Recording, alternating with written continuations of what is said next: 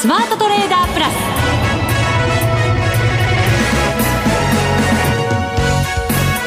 ス。全国のリスナーの皆さんこんにちは。内田まさです。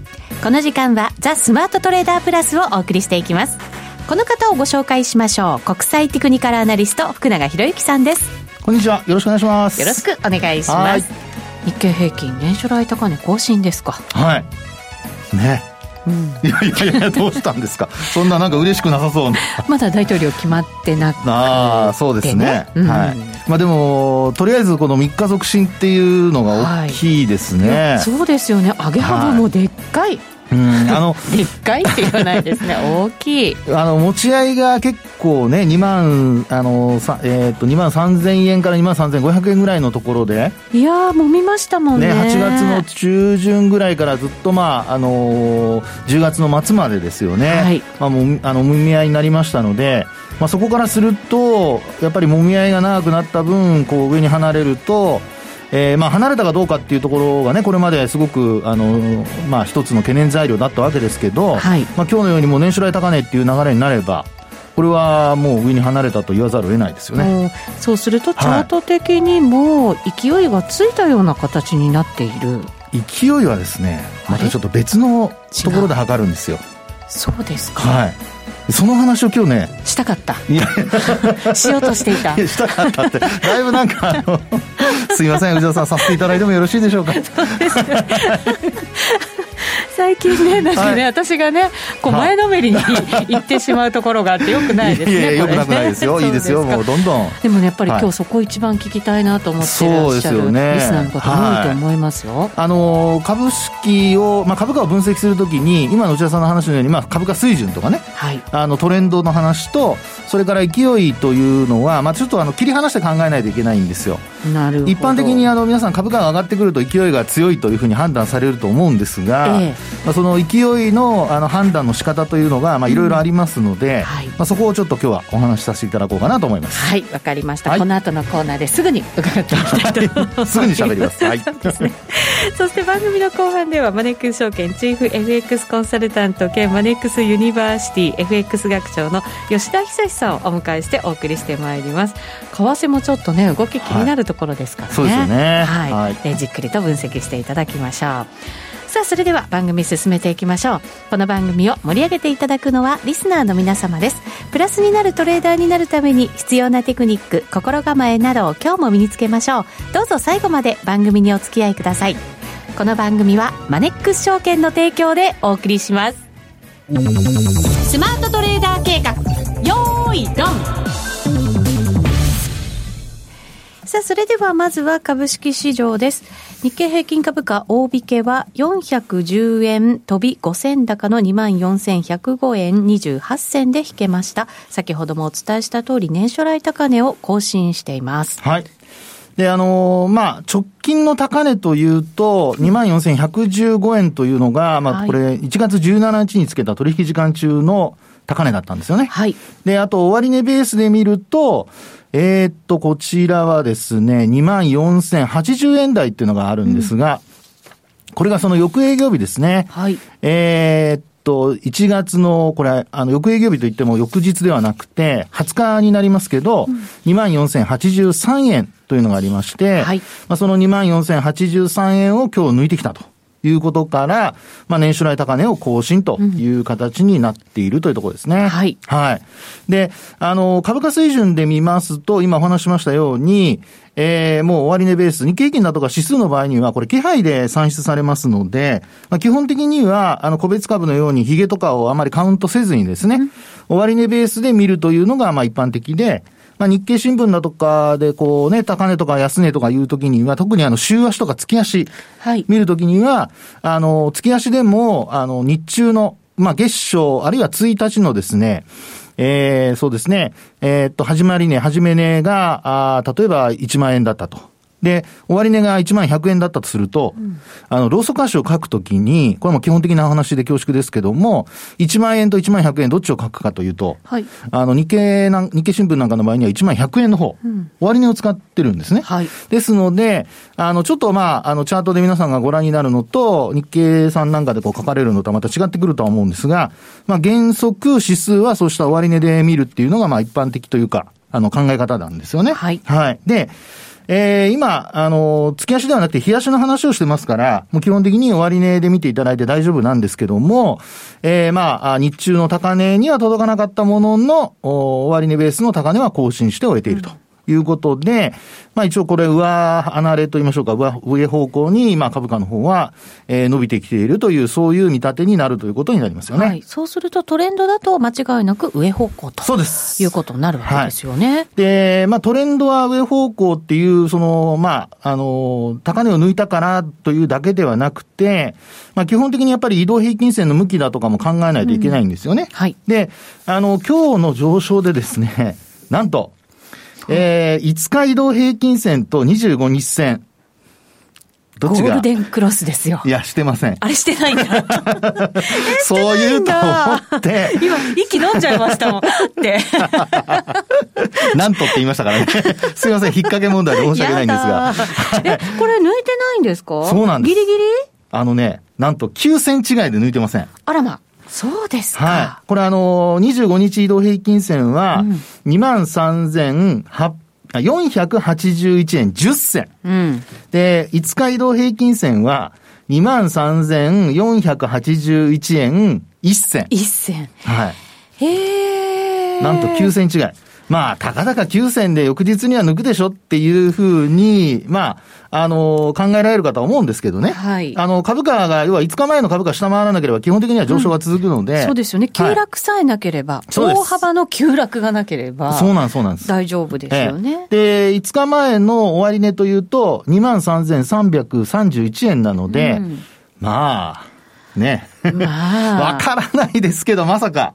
そうです。だって、ええ、ね、前回の大統領選の時はね。1000円そうそうそう、変動しましたからね。次の日戻すっていう、ね、戻したけれどもね、はい、っていうのはありますけども、はい、はい。まあ、というふうなことでですね、まあ、基本、まあ、ゴールデンクロスが、まあ、明日には発生するでしょうと。はい。いうところにはなるかとは思いますけどね。なるほど。そうすると、これが株価を支えてくれるかもしれないという。そうですね。一つ、まあ、いいポイントですよね。はい。はい。あの、短期の移動平均線から上から順番に、まあ、一番上に株価があって、で、まあ、短期といえば5日移動平均線、25日線、75日線という、まあ、いわゆるその上昇トレンドの順番に、はい。ようやくなってくると。もちろん25日線もゆっくりですけど上向き。そうです、そうです。はい。はい、5日線は当然のように上向きと。そうです。はい。でね、今日あの、商いも結構伴って。うん、そうですね。はい。はい。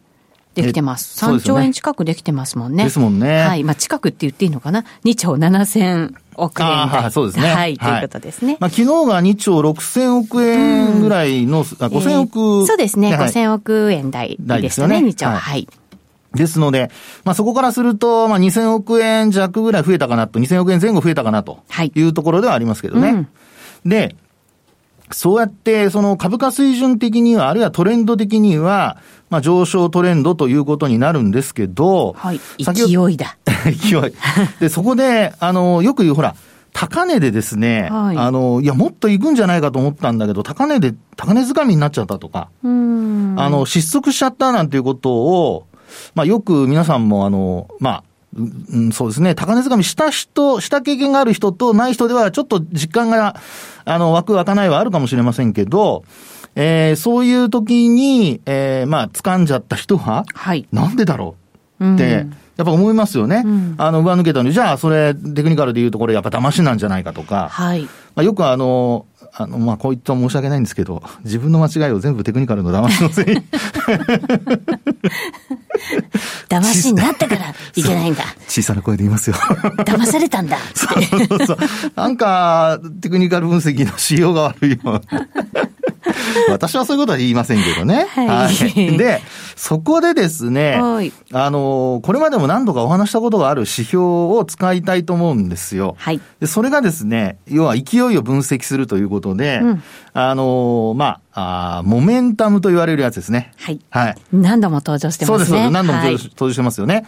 で、あの、株価水準が高くなって、で、まあ、モメンタム勢いも上昇してくるっていう流れになると、これはもう、あの、株価水準的にもまだ上昇が続くとうんいうことが期待されるんですが、はい一方で株価は高くなってきているんだけど、あるいは高値引けなんだけど、あの、まあ、モメンタムそのものはそれほど高くないということも、まあ、結構あるんですよね。うーん。でもですよ。はい。高値こうぐっと抜けてきて、ねもみ合い抜けたところで、モメンタムが弱いなんてことがあるんですか？あるんですよ。まさか今？今。いや、笑い事じゃないです。本当ですか？いや、本当なんです、本当なんです。あのですね、あの、モメンタムって期間をどれにと、どういう取り、取り方にするかってテクニカル分析がそこが重要なんですけど、期間がはい、はい期間。で、あの、営業日って大体5日じゃないですか。そうですね。ね、うんあの、祝日除けば。ええで、その5日5営業日で考えると、まあ5日間っていう見立てもあるんですが、これだとちょっと短すぎるので、はいあの、一応まあ2週間分、2週間分。10日はい、10日。10はい営業日というのを一つ目安に、えーテクニカル指標でモメンタムというのは作られてるんですけど、うん、10日っていうのが一番そのメジャーな感じそうですね。か一番使われてるポピュラーなね。ポピュラーは。はいいな形になりますね。使い方で。はいで、あの、どういう考え方かというと、内田さん、あの、100円上昇している。まあ、例えば1000円の銘柄で100円上昇しているのと、うんあの、50円上昇しているのと、同じ100円の銘柄、あの、1000円の銘柄で、うん A 銘柄、B 銘柄あって、あんまり深く考える必要ないですよ。あのそれ単100円の方が、あ、じゃあ何？そう、いいんです、いいんですよね。いいんですよね。いいんですよ。今質問最後まで聞かなかったなと思って。いや、いいんです、いいん早。押ししちゃったみたいな番組30分しかありませんから。それにあの、あと、吉田さんも、お待ちになってらっしゃるんで、早く済まさないと。いや、それでですね、うんあの、今、もう内田さんまさにね、あの、最後まで聞く前にも、もうな、わかるでしょっていう感じで 答えてくれましたけど、そうやってですね、あの、人によってはほら、100円上がった、50円上がったっていうのはう、ん。感覚違う場合があるじゃないですか。銘柄によって。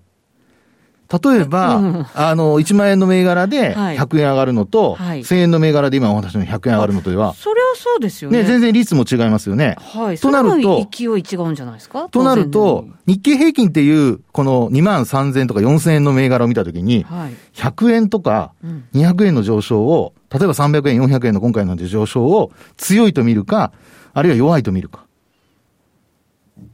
400円は強いんじゃないですか？強いと思いますよね。はい、強いと思います。でも、あの、内田さん、例えば、まあ私たち人間ですから、その日の気分が、やっぱり左右しますよね。まあ、それは多少は。なんか不服そうな、でも400円は強いんじゃないですか？と思いますよね。はい。ところが、モメンタムで見ると、実は直近の、その、要するに10日前のね、株価と、それから、あの、今日の終値と比較して、うんまあ、要は、あの、計算式で言うと、今日の終値引く10日前の株価なんですよ。はい。で、プラスだったら、その値幅が、まあ、大きいと。うんですから、10日前の終値と、今日の、あの、株価、終値を比較してみても、値幅が、例えば、100円しかないと。うん。で、400円上がったように見えるんだけど、それは前日の比較ですよね。まあ、そうですね。でも10日前の株価っていうのは実はもっと、あの、昨日の終値よりも200円ぐらい高いところにあって、はあそこから400円上がったんだけども200円しか上がってないっていう、そういう計算になるんです。いやいや、なんか服そうですね。でも考え方はわかりますよね。はい、わかります。はい。で、そういうふうにして見るとですよ、はい。モメンタムというのが、まあ、今日のモメンタムはですね、これあのまあ、日経平均のもう単純にその10日前と当日の株価を比較した値幅で見ると、モメンタムって101.97っていう、これはまあ割合にしてありますけども、はいまあ、そういう水準なんですよね。うん。で、実際に直近で一番高いところ、株価で言うと、あのえっと、10月の8日。10月の8はい日、ずいぶん遡りますねそうですね。で、はいあ23,647円というのをつけた時のはい、モメンタムというのは、これ比率にしてますから、102.42ということで、この時の方が高いんです。この時ははい224円高。そうです。だから値幅で単純に前日比を見ているわけではなくて、10日前の株価水準と今の株価水準、どのぐらいの値幅があるかっていうのを見てるわけです。それはやっぱり、はいその瞬間瞬間の強さじゃなくて、ええ慣らしていくっていう意味で10日前っていうことなわけですよね。はい。となると、うんいわゆるそのモメンタムというその言葉の意味が、はい要するに勢いを表しているわけなので、その数勢というか勢いが続いているかどうか。なので、直近では高値を更新して年初来高値になっているためにですね、はい株価水準も高いですし、勢いもその前日比で皆さん見てますから、あの値幅も大きいと思うんですけど、ただ10日前のあの値幅と比較してみると、それほど大きくはなくて、ようやく、その10日前の株価水準を、まあ、あー10日前の株価水準から言ってみればちょっと頭を出したような。なるほど。でも、はい。なんていうんですか、こう、ある意味逆行みたいな感じではなく、はい。追いついてくるぞっていうイメージなんですかね。あ、そういう時もありますね。モメンタムが後から追いついてくるケースもあります。そうそうそう。はい。今回は、だから、ひゅこって出始めたところなわけですよね。そうです、そうです、そうです。ってことは追いついてきてくれるっていう。そこで重要なのが、はい要は明日以降の株価でですね、モメンタムがこれでもし低下するようなことになると、はいこれあの今のあの内田さんの話でまさに逆行現象ってことになって、やっぱりモメンタムも逆行現象ってあるんですか？ありますあります。で、その逆行現象っていうのが、株価はすごく高値を更新していて勢いをあ強いように見えるんだけど、勢いそのものは実はモメンタムで測ると弱いと。そういう時って、はいその後しぼんじゃうんですよね。その後続かないとね。そうなんですよはね。い。ですから、あの、今日お話ししている、この、まあ、えー別にあの、水を差すわけでもなくて、5日線上を上回って維持していれば、さっきお話したようにゴールデンクロスも出てくるでしょうし、はい。あとはその株価的には、こう、まあ、あ高値を更新っていう流れも続く可能性はあるんですけど、モメンタムがずっと上昇せずに、さっきの内田さんの話のように追いついてきてくれればいいんですけど、上がらないまま、あの、低下していく、あるいは横ばいが続くっていうような状況になってくると、はいこれはどっかでやっぱり、あの、息切れしてくる。まあそうですよね。しかもここに来て3日間結構な上げ幅じゃないですか。そうです。ただ、上げ幅なんだけど、まあ、ようやく、年初来高値。はい。で、10日前の株価水準というと、今お話したような、2万3000、えっ、と、600円台ですかね。うーん。あ、ごめんなさい、2万3000、そうですね、647円というところなので、ですから、値幅で見るとそんなに大きくはないんですよ。そうか。なんか、水刺された気分にもなりましたけど、いやいや、ここははい。冷静にね、そうですいろいろ考えておかなきゃいけないっていうことですよね。そういうことですね。ですから、まあ、高値掴みをし、あの、怖い人は、やっぱり押し目。うんあの、5日線っていうトレンドを、あの、重視して、5日線上で止まるかどうかを確認することと、うんそれからあとは、まあ、あの、上がってきて上値が重たくなったら、一旦はやっぱり利益を確保するとか、はいまあ、そういう戦略を取るのをですね、これからちょっと頭に入れとく必要があるのではないかということでございまそうす。ですね。はいイケイケどんどんじゃなく、そうですね。冷静にね。もうね、本当この番組すいません。もう、いつもいつも、もう本当後ろから引っ張っちゃって。でもこういう時こそ冷静に、ね。まあまあそうですねやっぱりなきゃいけない、次の戦略をしっかりと。素早く動ける人はいいんですけど、そうでない人もいらっしゃいますからね。うんはい。だから上がってきた時にはしっかり理覚もしなきゃいけないしっていそういううね、ことですそういう話ですよね。そういうことでございます。わかりました。はいはい。えーちゃんと冷静になっていこうと思います。なんか不服そうですけど、しょうがないですね。大丈夫です。納得しました。以上、スマートトレーダー計画、用意ドンでした。ここからはマネックス証券からのお知らせです。マネックス証券では、投資信託マネックスアクティビストファンド愛称日本の未来の継続募集を6月25日より開始いたしました。このマネックスアクティビストファンドは変革期を迎える日本の上場企業を中心に投資対象を選定し、個人投資家を巻き込んだエンゲージメント、すなわち対話を行うことを目指す世界でも珍しい公募投資信託です。企業分析を財務状況や経営戦略、事業モデル、ESG などでの観点で行い、株価が割安と思われる企業を探し、投資先の候補を決定します。マネックス証券の会長でもあり、マネックスグループ代表の松本大樹が企業との対話をリードし、投資先の企業に対して企業トップと事業戦略についての面談、社外取締役と株主還元や投資家対応に関する意見交換などを通して、積極的に企業経営に対して提言や意見を述べ、中長期的に企業を成長させていく予定です。また、日本の個人投資家の長期的な運用成果の実現への貢献を最優先とし、長期的、継続的に投資家と企業の双方の利益となるような対話を行ってまいります。アクティビストファンドならマネックス証券。購入時申し込み手数料は無料。この投資信託は100円から投資が可能です。マネックス証券でのお取引に関する重要事項。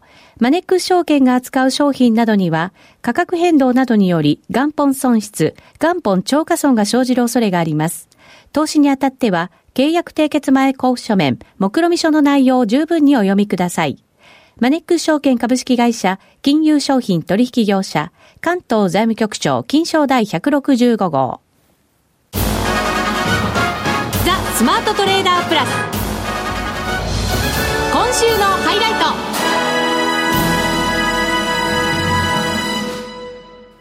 さあ、それではここからのゲストです。マネックス証券チーフ FX コンサルタント兼マネックスユニバーシティ FX 学長の吉田恒さんです。こんにちは。こんにちは。よろしくお願いします。よろしくお願いします。お願いします。えー、さて、今回は大統領選挙後のね、為替の動き聞いていこうかなと思うんですが、その前に、えっ、ー、と、今月中旬ですかね、そうですね、本が出るのは。11月20日ぐらい11月、もうすぐですね。はいえっ、ー、とね、手元に表紙が来てるんですよ。すみません、洗って言いましたけど、手元に見てました。そうそうなんかきっとこれね、すりたての、ま あ、本当の表紙じゃないんですけど、はい、コピーいただきましたけど、そうだったのか、FX 大相場の真実。かっこよくない？タイトル、うん、そうだったのかっていう。私がつけました。そうなんですか。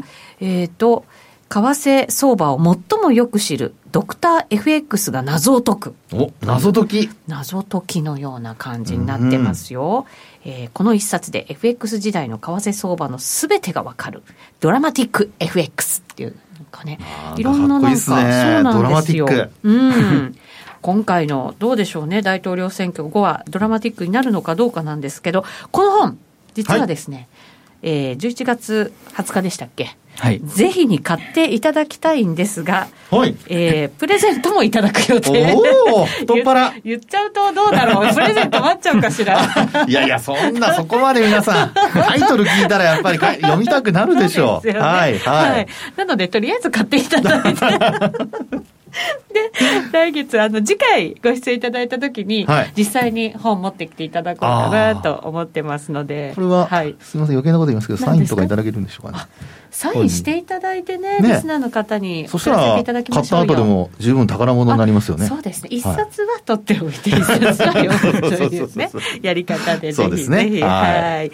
やっぱりいち早くね、読んでほしいですから、はい。えー、来月もお楽しみにお待ちいただきたいと思います。はい。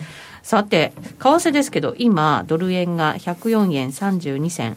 33銭あたりでの推移ということになりますかね、昨日なんかは結構ね、いろんな通貨、他の通貨、動いたりしましたけど。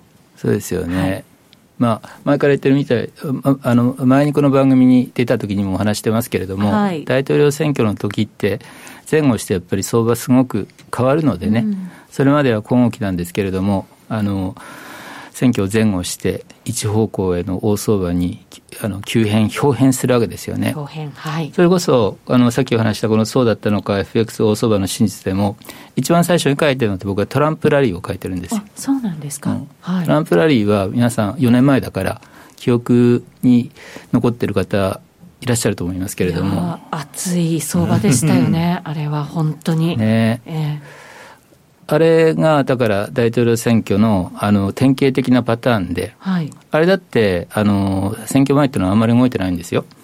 動いてなくて、うん、ところがあの選挙終わったらですねトランプラリーということでドル一段高に向かうわけですよね。はい、じゃあその前ってどうだったかっていうと2012年があの前々回の大統領選挙と、はい、いうことになるわけですけれどもこれはやっぱりあの選挙まで全然動かないんですよ。オバマが再選した時ですけどもね。はい、ところがあの選挙をあの前後してドル一段高に向かって、それを僕らは後になってからアベノミクス円安の始まりって呼ぶわけですよ。はい、うん、ってな感じですからあのまあねあの昨日だけだとまだよく分かんないですけれどもあの今回の場合もずっと今後期続いてきましたけれども、このまま今後期が続くんではなくて、あのいつね、あの大相場に、それもトレンドを伴った大相場にこう表変してもおかしくないような。状況であると思うんですけどね。ここ2回の大統領選挙というのは、そうすると、ドル高につながった。そう。いい着眼点で、であのその前っていうと2008年だから、リーマンショックなわけですよ。はい、だからまあリーマンショックですから、リーマンショックって、そのリーマンブラザーズが破綻したのって9月なわけですよ。はい、だから、その11月の大統領選挙の前から、まあ、あのそこそこ動いてたんですけども、この年は。で、さらにあの選挙を前後して、ドル、この時には一段安に向かうわけですよね、リーマンショックですからね。はい、あのそういうことで、方向としては、ドル一段高のこともあるし、あのドル一段安のこともあるので、うん、あのとあの一方向だけではないんですけれども、それにしても、よく動き出すというところは共通点なんですねそこを起点にして、トレンドが出てくるというそうですね。ことになるんですね。今回はどうなんでしょうね、なんとなくこうドル円見てると、じり安みたいな感じになっていて、まあ、上にもなかなか行きにくい、下にも行きにくいような状態になってるわけですよねだからこそね、はい、逆に言うと、エネルギーすごい溜まってる感じじゃないですか。